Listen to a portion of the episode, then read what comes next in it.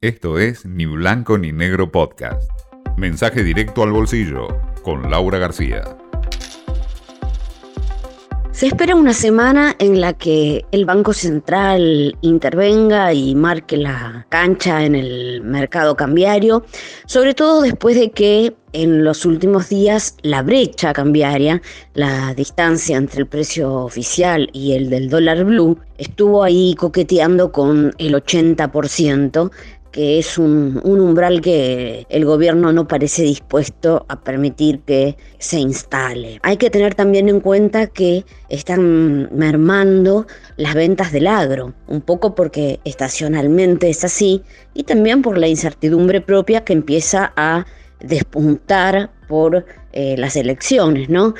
Hoy el Banco Central está eh, comprando apenas 33 eh, millones de dólares diarios al agro, que es un mínimo desde febrero. Muchas opciones el central, a ver, ¿qué puede hacer? Admitir, habilitar una aceleración de la devaluación del dólar oficial o bien quemar reservas, como se dice en la jerga, vender reservas que estuvo acumulando en los últimos meses para eh, bueno, frenar el ritmo de devaluación eh, oficial y así también dar una señal que enfría los paralelos o frenar eh, más las importaciones.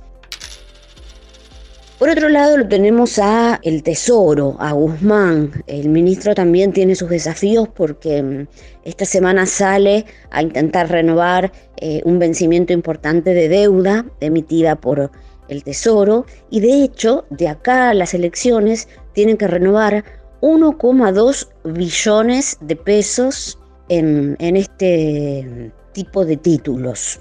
Son títulos que el Tesoro emite para con lo recaudado, ayudar a financiar el déficit fiscal y evitar eh, tener que pedirle prestado al Banco Central y mm, financiar con emisión monetaria.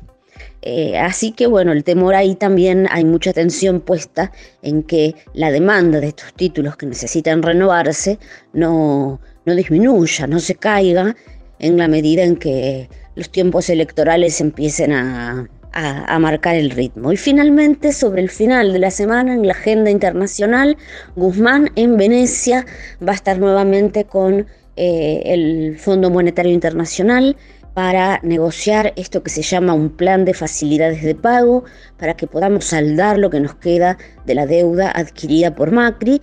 Y recordemos que hace muy poco convino que la Argentina pagara 430 millones de dólares como una suerte de adelanto de buena voluntad para evitar un default, porque ya había llegado a fin de mes el vencimiento oficial de esta famosa y monumental deuda. Esto fue Ni Blanco ni Negro Podcast.